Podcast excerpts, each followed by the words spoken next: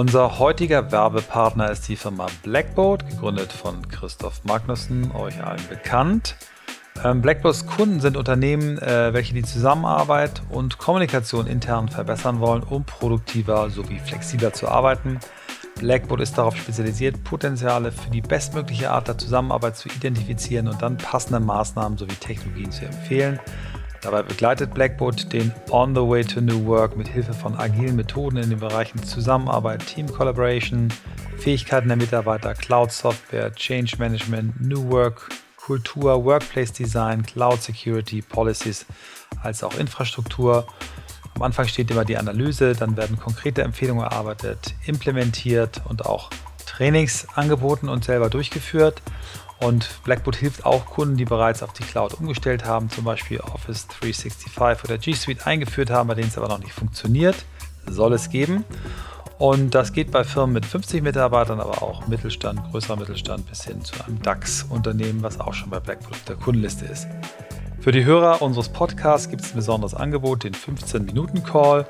Ähm, dort könnt ihr erste Einschätzung dafür bekommen, was für euch der richtige Weg ist und ob vielleicht Blackboard der richtige Partner ist findet ihr unter www.blackboard.com slash 15 Minuten, die 15 als Zahl geschrieben. Ich als Happy Client kann euch Blackboard wirklich wärmstens empfehlen.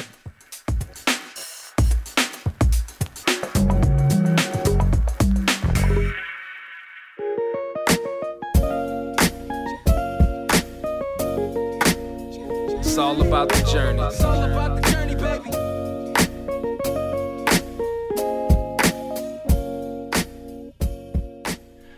Welcome to the On the Way to New Work podcast from New York with Michael Trautmann and Christoph Magnussen. And we're here with Rashid, design director with WeWork. So thanks for having us in New York. You're actually from Amsterdam. Yeah, and originally not from Amsterdam, but yeah, You I'm live here. there. I'm here. Yeah, exactly. I live in Amsterdam. I work in London, and I'm here uh, this week. So That's great. You, Yeah. you live in Amsterdam, you work in London, Yes. and you meet us in New York. That's New Work style. Yeah, and for me, it was a big surprise that we are not in a WeWork co-working space. We are WeWork headquarters, which is fascinating for us. Yeah, we Thanks. just we just arrived, and it's a it's a super nice open space with all the different areas that you can imagine to work on. We will talk about that. We sit here in a room with a bunch of other guys, so uh, if you hear background noise, that's perfectly fine with this podcast. So. uh, it, what we always start with is a little bit of your personal background and what your role is at WeWork to like put that in perspective. I think most of the people listening know what WeWork is. Just to give one sentence, it's actually the new way of co-working and and a very very big driver for how work is changing. We use that at Blackboat our on our own, and Michael, you use it for your agency as well. So we're aware with that. That's what WeWork does. But tell us a bit about you. Yeah, so um, so I'm uh, a design director for uh, for WeWork. Uh, prior to to joining WeWork, uh, so I've started my career in the construction and design industry. That is now some 18 years ago. Uh, interestingly enough, I uh, I came into this career in a in an interesting way. I I have a, a- a love for music and a love for math, and the combination of these two meant acoustics, bouwfysica. Uh, so I came into Wow. this world through that. And I started working here in New York City in 2000, uh, doing acoustic design and audiovisual design, and slowly morphed into technology uh, as well. Um, as you can imagine, they're, they're quite married Yeah. in, in terms of in terms of the, the built environment. And uh, that took me to, to Dubai at some point, um, and started um, an office in Dubai. Uh, saw some of the construction boom there, then back to New York, and I joined a large engineering firm called Arup, uh, where I worked for the past for some 11 years, uh, basically, and that's when I ended up in Amsterdam. And what happened in, in sort of this uh, this this journey is uh, the more years I have under my belt, the more involved I get with the built environment. Um, and so it, it, what started as acoustics, biophysica, and, and audiovisual consulting became technology, then became uh, uh, climate control within the built environment. And uh, in a way, that's sort of the perfect way to come to WeWork because uh, my interest and where my my my passion is is de- designing space around around people, as opposed to um, just putting together a building as a property and sort of passing it on. So the, the, the beginnings, the acoustics, is you have to you have to realize that there's the science, but there's also the way people feel and behave in a space. And so I think this is extremely relevant, and this is why I've I've ended up where I am now is because this of this interest in designing around people and what people need in a space. Well, I remember we met via LinkedIn actually. Uh, we talked about some of the videos um, about new work and um, also the point that I always say the office is a tool, one of the tools to communicate, to collaborate in. And entering here, and it's much more. I know your opinion, but we will dive into that. But entering here, I was like, okay, I could use any corner here for different things. Like there is a bar, there's you have your own podcast station. Uh, there's open space, there's closed space, there's it's everything. a radio station. Radio it's not station. just okay, okay, it's a radio station. So it's even cooler. how how do people at WeWork like do do you just start at WeWork and you know like how to do that, when to come to the office, when not to come to the office? Like how do they use the space as this tool to collaborate? Yeah, so I mean, it's interesting. It's I think we we talked, you know, as we were walking through here, I, I mentioned something which I I've often thought about as one of the, the most important things when designing an office is the diversity of spaces that you make available for people. Uh, you know, people like, at the end of the day, we like being together. We like working with each other. But every once in a while, you need the half an hour a day where you want to go somewhere and, you know, you kind of isolate yourself, sit in a quiet space and, and work. Uh, there are times in the day where you want to be around your team, when you want to be interacting, where you want to be feeling that you are part of a community, feeling that you're part of a bigger thing. And by ensuring all of these different spaces are available for you to use, I think that's really what has made people be here and of use this space because you have the whole range of, of spaces available for you to use. So, you, you know, you come and, and you choose and you use it as, as, as it suits you as a human being in that particular moment. How did your experience, and you said you love to design space around people. How did your experience bring you like to where you are, and what changed over the years? So, um, you know, without without, without getting getting extremely technical, but one of the things that um, personally drove me crazy in the, the built in the built environment is having come through acoustics and through bouwfysica, um, building physics into this this this industry is everything is very prescriptive. So when you're designing a building in Germany or a building in Amsterdam, as an acoustician, you have to tick a couple of boxes and it's all fine. But at the end of the day, um, how do you convince a client that uh, this number means that his staff are going to be happy in a space? Are they? I mean, you know, and mm-hmm. it, you start to ask these questions. Um, it's very prescriptive, but there's a human element in it that was not necessarily being addressed by the industry because the industry is all about build, build, build, build bigger, big better, you know, cut costs, this and that and the other. So it's it's kind of from there um, I, I came to care about this and, and think of ways of communicating outside of the pure number side of things. You know, that's that's the basic. That's that's you know that's the science. That's the the hard engineering part. But how do you communicate the soft part of this and how do you get more and more interested? How do you get people more and more interested to understand that? That's kind of what got me interested in that in the first place. So we started at you know at, at the time we started developing ways to communicate um, soft engineering for the lack of a mm. better term. How do you you know lighting mm-hmm. design? How do, how do you communicate that to a client that actually that is is important? It's not only about the lux level You know, yeah. It's about mm-hmm. the quality of light. It's about how far away you are from the window and, and all of that. and slowly that, like I said, I you know I've, I've been fortunate enough to have worked at at, uh, at a couple of other firms before uh, coming here, which sort of when I've arrived here, I kind of can put it all together with the tools that are available here and the fact that we are the we find properties, we design properties, we build properties, we operate them. So being able to kind of close that loop and finally be able to uh, to deliver on on on what I yeah what I care about. Yeah, when we talked first uh, without the microphone, you, you, you described this very solid value chain uh, that WeWork operates, and, and said, well, if you're sitting with a guy who then operates a place, and you are the guy who chooses the carpet, which is. Shitty, which does not look good, or smells, Yeah. or whatever, or it's twice as expensive to clean, then you get this this constant feedback loop. huh? It's not That's right. Yeah, and and this helped you really to to Exactly. progress, I mean, to kind of sort of tie tie uh, Christoph's question here is, uh, you know, when when I when I in my previous uh, uh, my previous life, uh, I would you know I would look after um, a, part of the design, and you know you would you would try to convey it to clients, to architects, to engineers.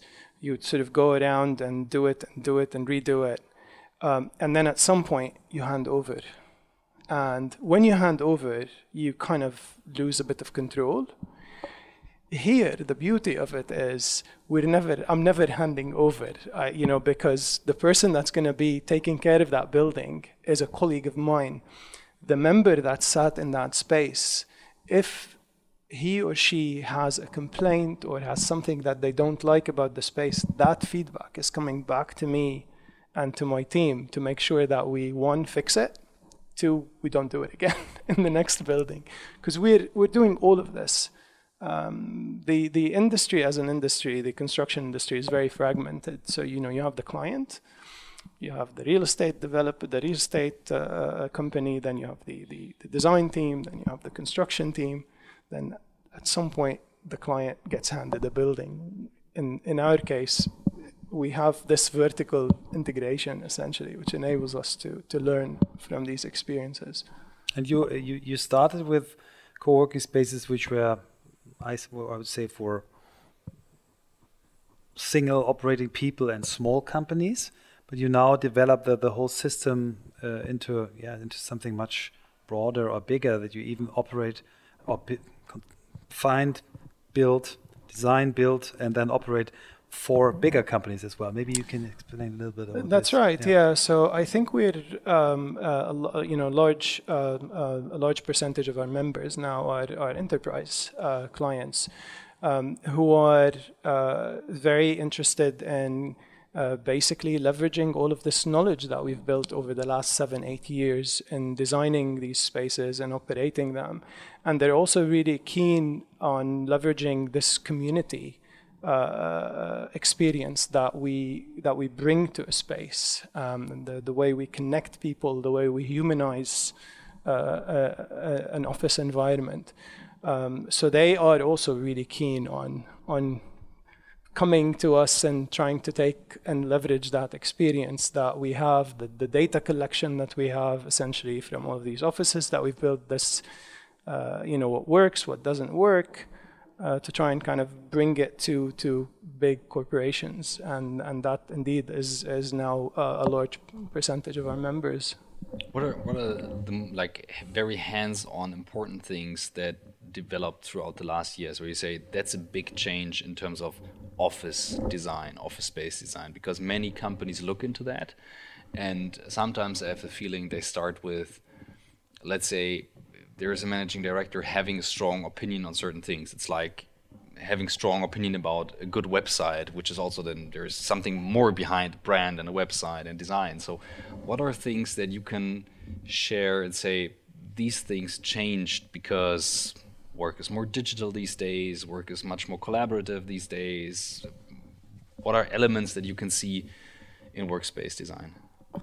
So um, um, basically, uh, you know, uh, we touched a little bit on this. I think the bigger, the the the biggest, uh, the biggest one for me is uh, this idea of offering a, a range of spaces and, and capturing all of these spaces in one physical location is probably the most important thing from my point of view. Uh, you know, you had, uh, I remembered, I remember in 2000 when I first started working in the city, um, we were sort of on the cusp of going away from private offices, but we were still doing a lot of private offices at the time. And all of a sudden, it kind of swung into open plan. Everything has to be open plan. This is the, you know, so it swung the other way. And I think now we're kind of in, in this place where we have now the experience of one, we have the experience of the other, and we're starting to realize that actually it's, it's some combination of all of these different elements. That's one. Two, um, we're the, the, the impact that technology has had, um, in, in, in my opinion, also is actually uh, um, uh, people are more connected, but are but but in places like the UK, there's a lonely loneliness minister now because people are more isolated as well. So again. So you have in, in, the, in the WeWork space in, in London, you have a loneliness minister. No, no, no. Uh, this is this is the United Kingdom ah, okay. has a loneliness minister okay. now to try and, and, and address okay. this this fact of, of life in, uh, wow. in, yeah. in, so so to kind of bring it mm-hmm. all back together, the the biggest change is offering this diverse uh, uh diverse ra- range of spaces um, and bringing community into it making sure that there's there's a there's there are places where people can can meet, where happy accidents can happen, where uh, uh, people can have a coffee, can have a beer, uh, you know, sit around the table, be loud, be quiet, go into a space where they can feel part of a. So all of all of this, and having a community team that is constantly engaging people, putting on events. Uh, you know. So again, kind of bringing community back into the office space. I think uh, meeting WeWork in one of your spaces for the first time was the first thing I realized uh, compared to other co-working spaces is this community aspect no? that yeah. you have uh, there's a band playing there is a uh, little party here there is training there is you offer different services people can use uh, so was this from the very beginning that you uh, that your founder said, well, WeWork has to be a community? It's very much so. It's been in our DNA from the beginning. Yeah, for sure. Um, it's been in our DNA, and it's now. Uh, um, uh, you know, it's it's it's a it's a bit of a hospitality thing, right? Because we, again, we we miss that in in, in today's world because we again technology has uh, uh by itself taken us to to a place where uh, maybe now more so than ever we need to kind of make sure that there's human connection and we're we're constantly creating physical space where this can happen and community people are there to facilitate that to, to ensure that that is indeed happening. And, and uh, did you uh, when you start the company and over the over the years is it a trial and error that you say well we built the first place we learned we optimize it or is it do you or do you do research or do you look at research as well? So, like, let's say the, the, the Building 20 case study from MIT or, or other things, Harvard studies, which which uh, give some insights into it. How, how did you do We it? leverage a lot of research, yeah. uh, existing research, as well as now we, we have our own in-house research that we uh, we look at, we constantly undertake uh, studies. We look at our own space. We uh, talk to our members regularly. We survey our members regularly. Uh, so indeed, uh, it's um, at this point, it's uh, you know, it's it's very much embedded in our way of working. I mean, you just mentioned Building 20. I don't know that if everyone is aware of what that was yeah. because uh, Building 20. what, maybe you can tell the story. we can try to yeah, tell. Yeah. The Building 20 was was built at the MIT during war to to give space to to engineers uh, producing rockets and stuff for the war. And after the war, it was empty, uh, but MIT was growing very very fast, and they used this space as a space for overcapacity. And what they found out in the beginning, it was a ugly building. Nobody wanted to work there. but over time they allowed the people to create their spaces, to tear down walls, to to get sofas in it, uh, and then because there were so many um, people from different departments uh, in chairs from the university, um, it got yeah it was the, the most creative place at MIT. Uh, many things like the Bose Corporation started there, the hacker community started there, and uh, other crazy things were invented there. And uh, it doesn't exist anymore, but it's so uh, yeah a, mas- a, master case of of modern uh, building philosophy for for uh, for office space. This more open planned spaces yeah, that you were talking yeah, about. Yeah. But and people this coincidentally uh, they, they, they they they can sit together mm. there's another study uh, from harvard which is a little bit younger where they found out they they they gave uh, smartphones to all the people and um, and they, they tracked their their ways through the building they compared it to their their personal um, time timings and and the the, the plans for for uh, conference rooms mm. and found out uh, the the more people meet without uh, a conference room, let's say outside uh, on a sofa, uh, and the and uh, if if companies allow this, uh, then uh, the company is more the people are more healthy, more lucky, more productive. and when we started to to plan our office in Hamburg for 200 people, where the consultant said, okay, if you want a place like this, you have to have 600 possibilities to sit. 600 sits for 200 people. I said, what? Yeah, because people need time to work, not deep work, to do it, concentrate in a small room without any noise. You need places where they can collaborate and so on, and then you you have you end up with 600 chairs or places to sit for 200 people.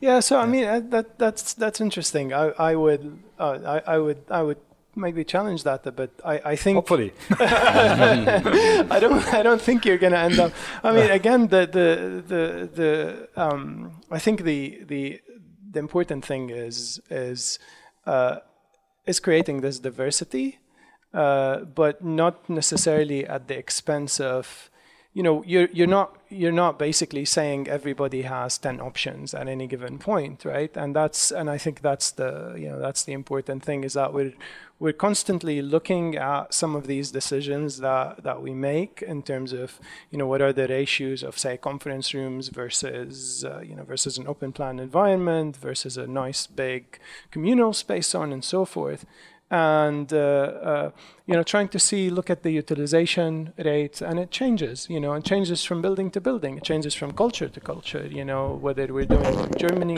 China London. You know there are nuances that change and I think that's also the the you know the the benefit of essentially having this database now that is all of these buildings around the world and being able to learn from that. Um, because again, what you'll find out that what works for you uh, is not necessarily going to work for me at the same time. So you know, then then that starts to be okay not to have every space replicated. Maybe I, I start with, uh, or I give one insight. When we came to to New York, a very small team wanted to start our agency here, five people, and we started to look for office space. Uh, we were really shocked uh, what you have to pay for very very small and I don't I don't say ugly but I mean ugly uh, rooms and then then you come to your space and uh, see what you can get for the same amount of money and you said well when we came I think you had 17 spaces yeah. you told me you have 45 no, in Manhattan or in New York think, yeah. what do you think yeah. is it yeah, yeah. Uh, I, I said well is there probably room for 100 because uh, the, the whole system is somehow yeah. ill, and you, uh, you, yeah, you you disrupted yeah. office space industry. And I, I, from the very first contact here in New York, I could see well this this this is gonna be a huge business. Yeah. Yeah.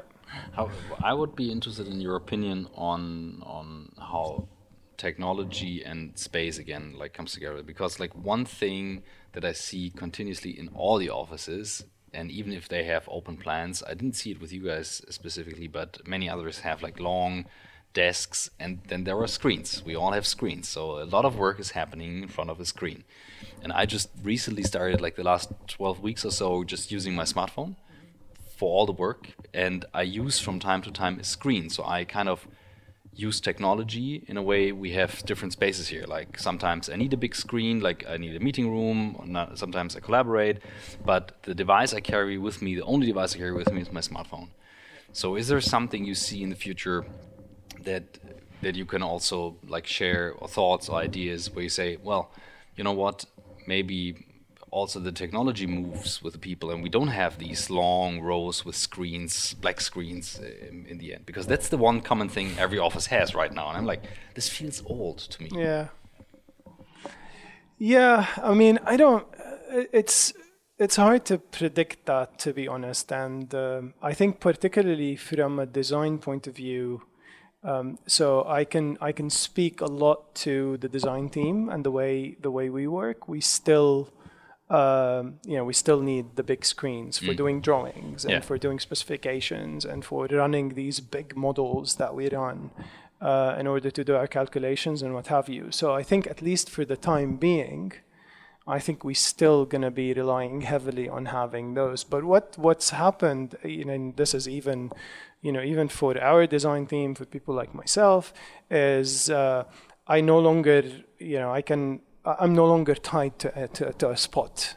So yes, I do need a screen, but the screen is available in New York. It's available there. Uh, every once in a while, I may not find one because you know, but that's okay as well. You know, you kind of learn to work around that um, because the chances are is most of the time you'll find that. So at least I could say that for our, um, you know, for for our discipline. So, you know, I am trying my best to basically do what you're doing essentially is to kind of try and disconnect myself now from having to carry a big laptop mm. everywhere I go um, and try to work from a from a mobile. But again still this you know every once in a while you have to view a set of drawings or you have to sign off something. So it's still very hard. And I think the industry as an industry is probably going to still have that for quite some time. Because then we're I mean we're getting too technical in the sense that different different disciplines still need. Um, yeah. Or maybe at a at a different uh, at a different level in the, in just, the uh, cycle. Uh, and, and, I saw a completely different picture here at your office because when you enter, maybe we can share some impressions later. I don't know to, to, to give an impression because even if there is a new design office from a company, most of the people still sit at the screen they don't utilize the spaces. So it feels like that part of your culture is that people really utilize yeah. the spaces. Yeah. And this is a people thing. That's not a thing you provided, but somehow your people either you choose the right people or you, you taught them how to, to use that. Is there other rules? Is there a certain onboarding or like how? Yeah. So I, I would say I would say it's probably the um, it's the um, it, it's the lack of rules, and I don't mean that in sort of a it's not an anarchy in, in the sense, but it's it's the lack of this. Oh, you know, this is you know this is Rashid's desk, or mm. this is that, or this is this, right? So we do that in our onboarding, but we're not basically telling people to work a certain way. We're basically providing people with the tools that they need to get their work done, and there's this level of trust uh, that is is embedded in that equation. That you know we trust people um, are going to do the best of their ability. We have our community to connect them, and uh, we just basically set them free in a way to set whatever, do whatever. Uh, and ultimately, uh, you know, get get the best work done. And and I think that's. I think that's what it is. I I think it's the lack of those rules essentially that are um, maybe still very much present in a lot of corporations that you know that's so your you desk that's your mm. team that's your this so you inspire them to use all what you have now? absolutely mm-hmm. yeah yeah what what how would you describe the WeWork culture um, it's a um, that's a it's a good question. I uh, it's it's very um, um, it, we're very uh, inspiring uh, a group of people, very energetic, uh, really keen on connecting with each other. Community is is extremely strong, and that's not only in terms of you know the community uh, the community spaces that we have and our community team, but also people that join uh, uh, join us and come into here. They they come with this idea that they want to do things differently uh, because it is possible. Um, because uh, because we can challenge the, the, the status quo. We're tenacious in, in, in sort of our approach to uh, to, to doing things. If it can be done better, then why isn't it? So uh, and it, it kind of rubs off. We, we you know it rubs off people. Uh, we feel we we feel that way, and we all sort of have that common uh, common common view. So yeah, that's it in a, in in a nutshell, I, I guess. Sounds attractive. there is also a, a WeWork product called WeLive that Yeah. is still quite new. I think like last year, two years ago, something. We saw that. I've never been there, I have to say, but this is also like part of the idea. Um, Yeah. how did that evolve? Like, and what is it for and people? how does it work? How Yeah. does it work? So No, it doesn't work. uh, it, it basically again it, it came from this recognition that um, um, that there's you know there's an there's an enormous amount of energy with what we're doing here at WeWork that revolves around community and around connection, and we wanted to basically bring that to the built environment. Uh, we you know you you often walk into a building and one of the one of the most interesting things about walking into a building that I don't think anybody really sort of thinks about at large is that you you're in New York City, let's say. The moment you get to the door of your building, the city stops, and then you go through this sort of let's say let's call it dark space for for the lack of a better term until you get to your apartment right and then you enter your apartment and now that's your space that area in between is where community should be happening is where people should be making connections. But we but we, we don't you know we haven't been sort of capturing that.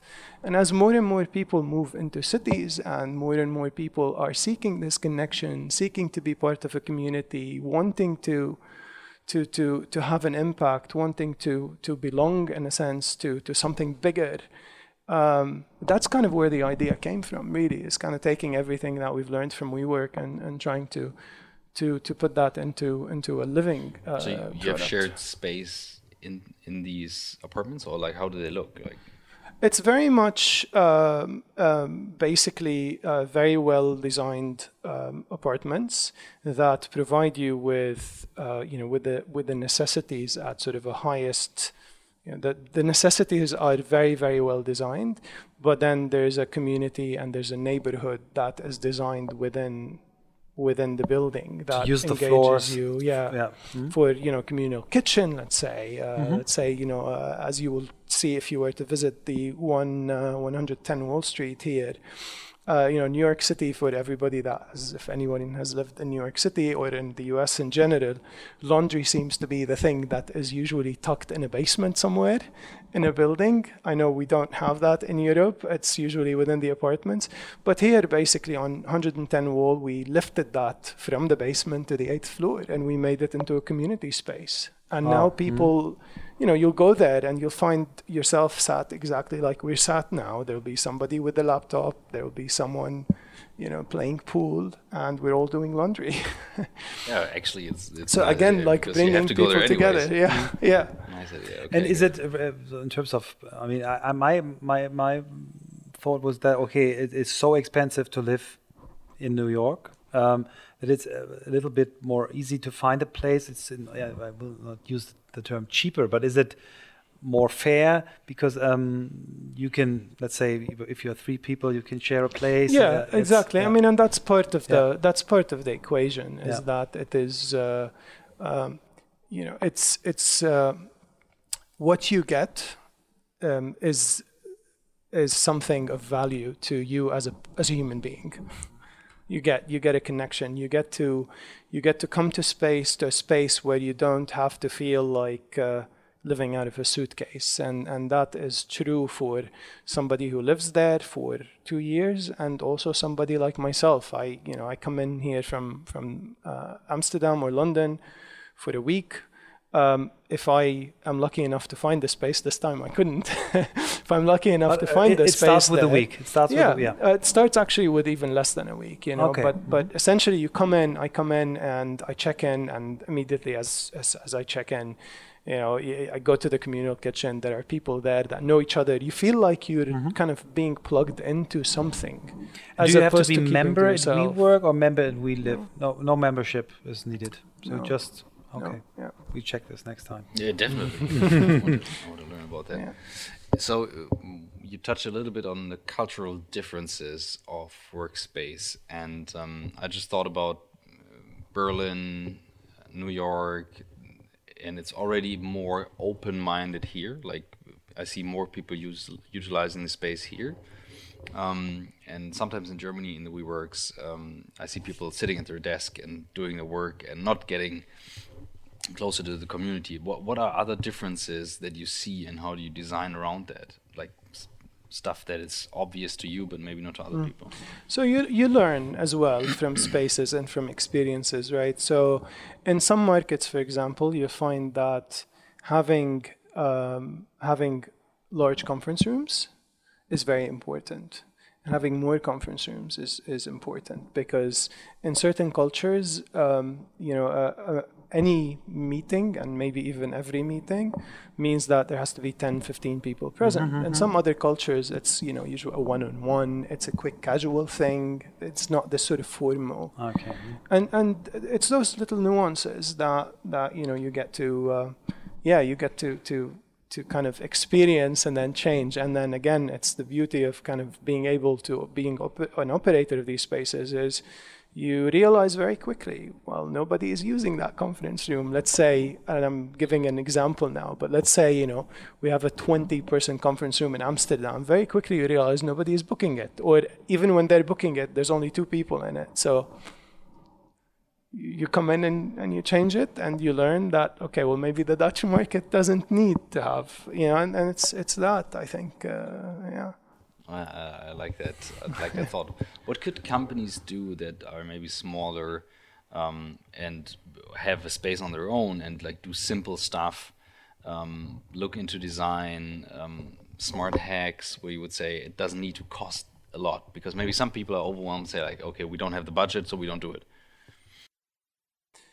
Um, I think, you know, just again realizing how, for me, realizing how important community is within an office environment, and maybe give, you know, I would say give give people the freedom to kind of disconnect from a desk. Don't assign mm-hmm, mm-hmm. desks. Allow people to sort of be free to sit wherever they want. Give, you know, try and try and rely more on um, on on de- on laptops. And and you know, I know I said earlier for us for the design from a design point of view, you know, I still need a screen, but not everyone needs a screen. So you know, maybe don't you know maybe don't don't do that. You know, don't don't give. I, I know we still a lot of companies still give desk phones. You know, you know, move away from that. Free people from cable.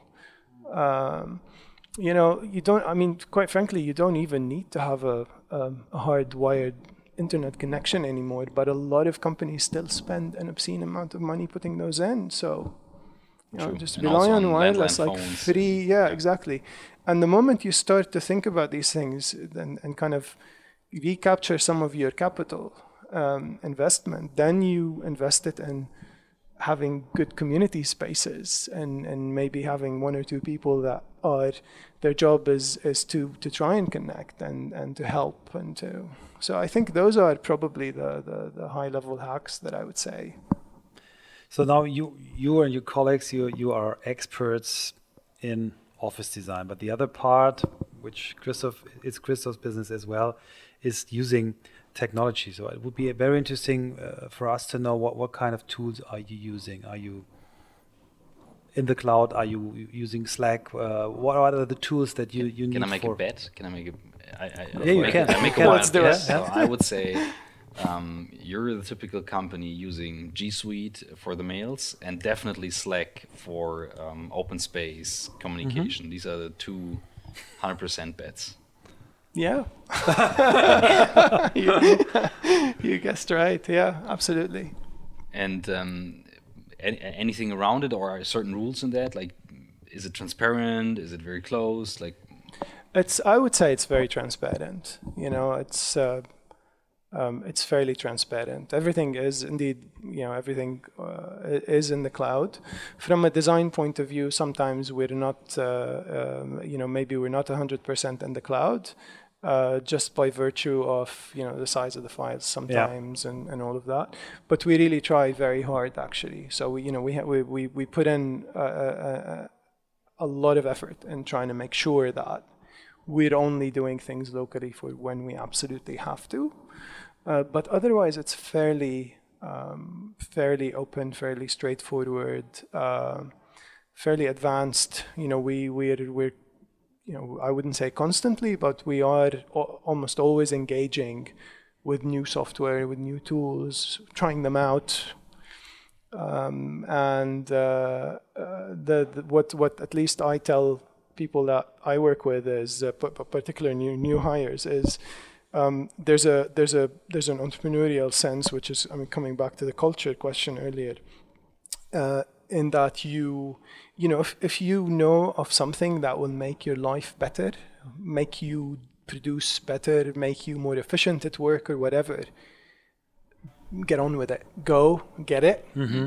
start using it and you know maybe before you know it all 700 of us designers in house will like but we'll start using mm. it how do you organize your team personally because Amsterdam, London, New York, that's a lot of spaces very different and you still need to interact with the physical space. Yeah. So what are your work hacks, routines, methods, tricks? Yeah, so I'm a, I'm a creature of habit, I would say. I, I uh, so I, I I try to keep to the best of my abilities a very rigid schedule and allow for you know some flexibility within that. But um, so I'm in I'm in London Monday, Tuesday, Wednesday of every week, and usually Thursday and Friday I'm in Amsterdam. Uh, the majority of my team sits in London, uh, but I, I work with people in Amsterdam. I work with people here and uh, and with people in uh, um, in London. I think the key is um, building a certain rapport with people, having making sure that everyone around you understands that um, your schedule and and agree on a certain way of communication. Develop the uh, you know develop a protocol essentially the you know how to. What is your protocol, for example? like other things, rules in your team that you apply or agreed on? So I am I'm a big fan. This you know the, the, this in today's day and age, I'm a big fan of simple, straightforward communication. Um, I don't necessarily like um, big email chains. I don't like the sort of the constant responses to email. Um, I am known for getting up on my desk and walking to a certain person and saying, "Why are we emailing about this? Mm. um, why aren't we talking about it?" Um, or you know, or you have a question, you just sent an email to the entire team. Stand up and scream your question. Um, so I'm a bit of a stickler when it comes mm-hmm. to that. I really like uh, straightforward, quick communication.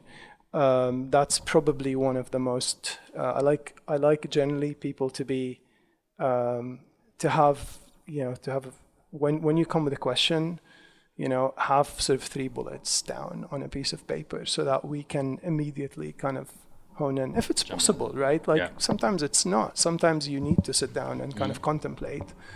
But when we are talking to, to each other about a specific problem, you know, if you cannot describe your, your, your question or the problem or the solution or whatever it is in like three very high level bullets, then then maybe this is not the right time to mm. talk. Maybe we need to kind of contemplate it a bit on our own, and then we, we try to do it right. So there are these things that I have on my on my how to. Mm-hmm. Um, don't book. Uh, uh, being in Amsterdam and on a Thursday and having meetings in London, let's say via Zoom or, or whatever tool there is, uh, make sure that the technology works before the call. If you've never used it before, get in the meeting room, Mm. use it. I do the same thing still. Um, I test out my my my camera when I'm working from home. I like make sure I have the right background, and you know I'm not like. True, I remember that right? when we had to call. Yeah, yeah, yeah. yeah. So I, it's just these little things that I think are maybe insignificant, but in the grand scheme of things, they're Mm. extremely important when you're uh, when you're when you're working remotely and you're trying to like capitalize on every minute of your day. Do you have a good meeting culture at, at WeWork? So some some rules how, how you do meetings, um, or is I, th- I would say it varies, to be honest, from person to person.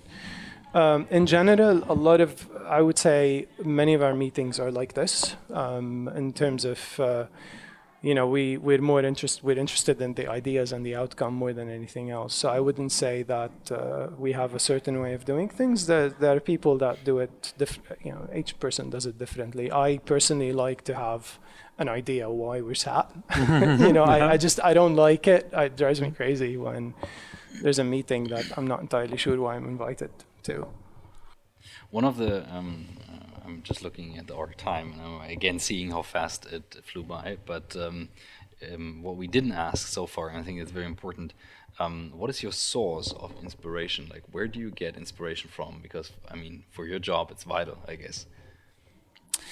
I so personally, um, I f- I have I I, I need to move. I, I, can't I can't sort of sit still. I would say so. Like being in New York this week, or being in Amsterdam, or being in um, I need to I need to keep moving, and I'm very protective of that. Um, and that is uh, um, i- i- you know very protective of, my, of, of sort of these personal slots of, of time times of my day, whether it's for reading, whether it's for running, whether it's for meditating, and like and and and it, I need to keep moving, and I find that that's really really important for my just for my general health, let alone sort of the inspiration side of it.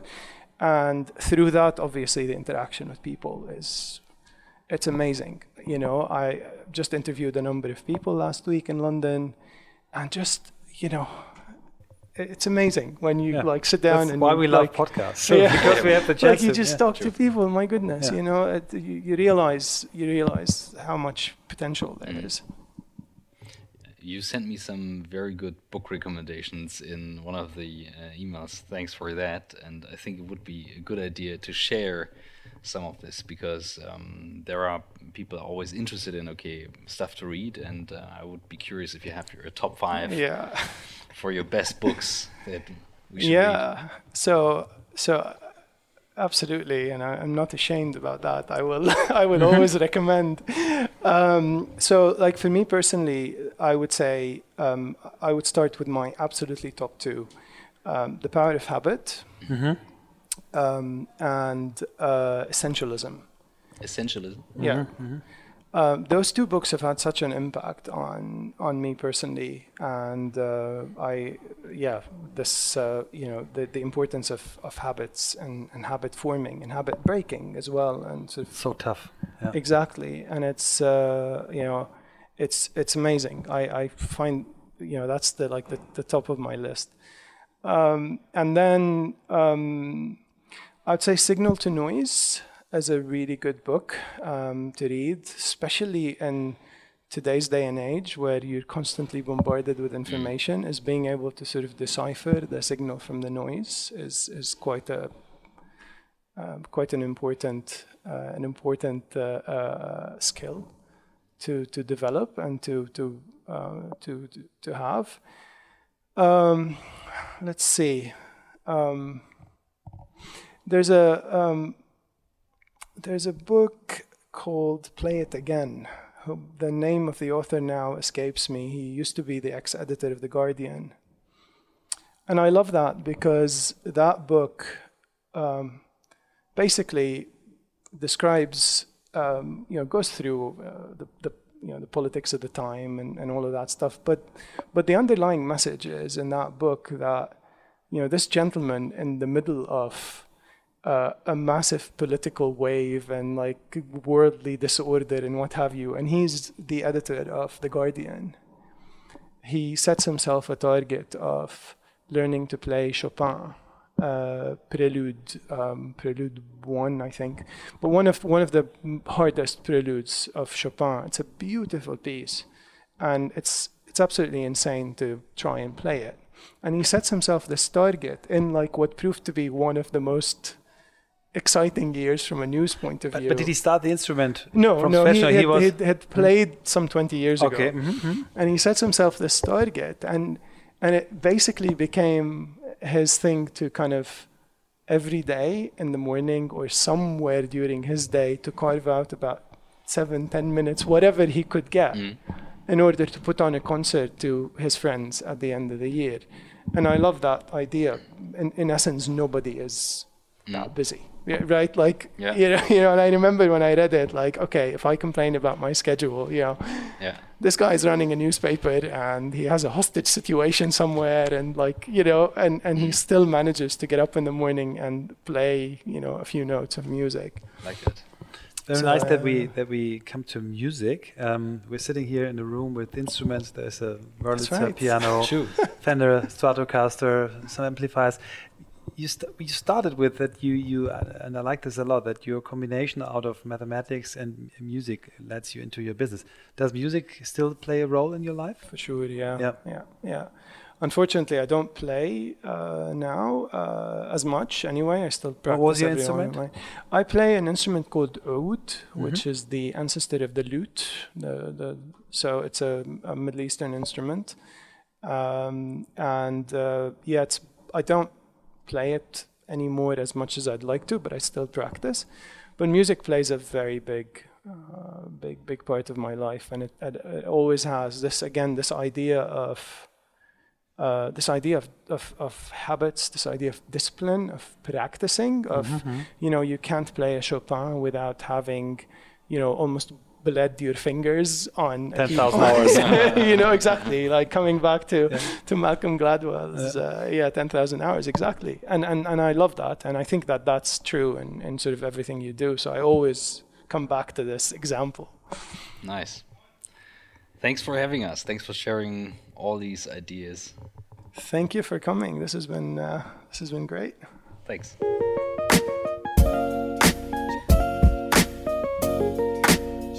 It's all about the journey.